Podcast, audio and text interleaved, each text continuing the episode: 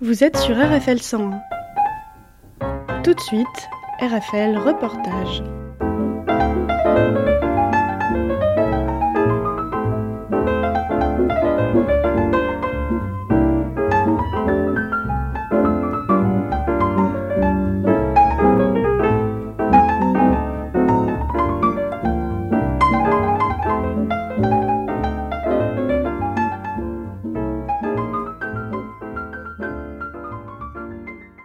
Bonjour, vous êtes à l'écoute d'RFL 100, je suis en compagnie de Jamal Ansari. Mm. Bonsoir Jamal. Bonsoir, bonsoir. Donc c'est une, exposition exceptionnelle à Chambray du Tour. Ah oui, c'est original.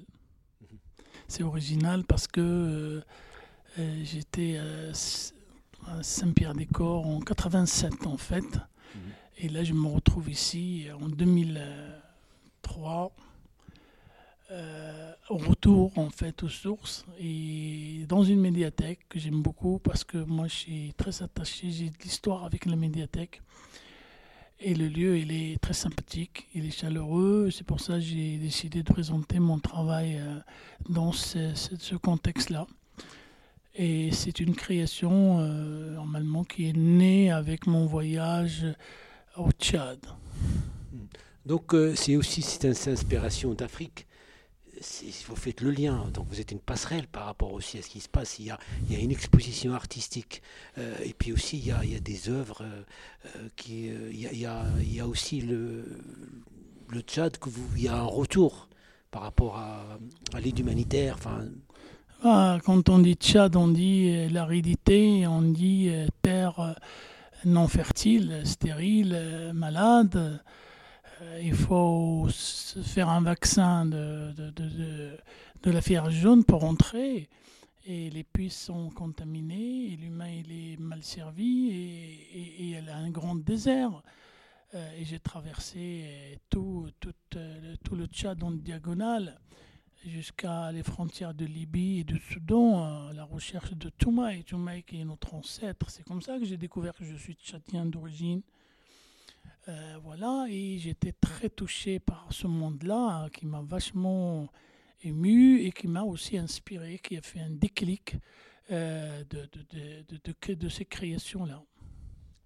Donc euh, il y a aussi, ce lien. Après, il y a beaucoup d'émotions, beaucoup de public qui représente aussi cette diversité qui vous touche. Euh, Cette diversité de public et aussi par rapport à cette diversité de tableaux et aussi par rapport à cette, cette, renaissance. Parce qu'il y a un avant, il y a le passé, le présent et puis il y a le futur. Euh, Après le traverser, les moments difficiles que vous avez passés par exemple, euh, ça vous, ça, ça vous a donné l'agnac, le courage, la passion? Oui, normalement, c'est une deuxième chance. C'est une deuxième chance de, de revivre. Et quand on a une deuxième chance, on la saisit et on prend en considération ce que c'est que la vie. Et la vie dans grand V. La vie, la vie, euh, et on respecte l'humain, on le voit différemment. C'est pour ça le- le- le- les Africains, les Tchadiens, ou tout euh, être qui vit la pénibilité euh, de la nature, il y a un respect parce que et derrière ça il y a de la douleur, il y a de la souffrance et en même temps il y a de la sagesse. hein. Il faut être très fort de résister. Et toute cette résistance-là, cet instinct de survie et instinct de conservation, cette adaptation à telle nature aride, eh ben, c'est des choses qui m'ont vraiment touché, que j'ai traduit euh, d'une façon, parce que je ne voulais pas reproduire le réel, euh, ni euh, peindre le visible, mais plutôt, comme disait Paul Klee, je veux rendre lisible euh, les, les choses. C'est pour ça on ne peut pas rester indifférent vis-à-vis de ces œuvres-là, parce que quand on n'a pas de solution, dans tous les cas, soit on, on- on se plie à la croyance, soit on, s'oriente vers le chamanisme et on cherche à, guérir n'importe quel moyen. Si on n'y arrive pas, ben, il y a une certaine méditation, une concentration, une certaine élévation dans la tête même, et qui fait qu'on résiste et on survit, on s'adapte à cette nature. Et, et le désert, c'est une réflexion de, qui peut emmener à une réflexion de, de- entre désert, il y a l'agriculture qui s'impose en fait. Juste, c'est un ensemble de choses. Il y a un petit décryptage, il y a des personnages, il y a du matériau extérieur qui sont qui, qui, s'adaptent. C'est la nature. C'est tout un ensemble, par exemple. Ce tableau-là, par exemple, pour s'approcher un petit peu le travail de Jamal, comment vous procédez? Quelle est l'idée que de réunir un petit peu plusieurs éléments dans, dans, un, dans, dans, un, dans un espace Oui, mais c'est un travail comme un metteur en scène on est plus qu'un metteur en scène parce qu'on est euh, avec soi-même dans un sentier intérieur et, on le dit à l'extrait et on le, on, le pose sur la toile qui devient un miroir.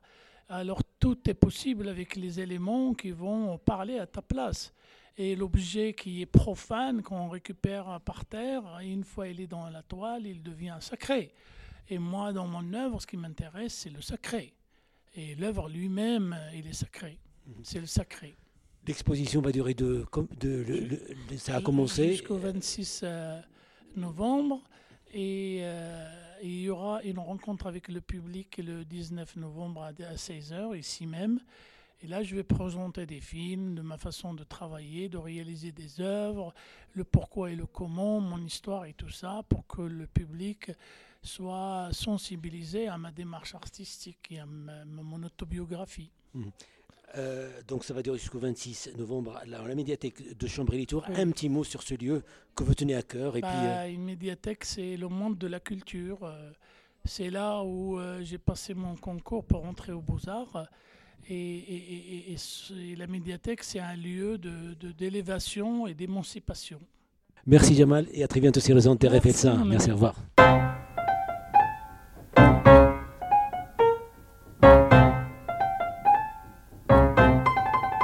RFL Reportage, c'est fini pour aujourd'hui.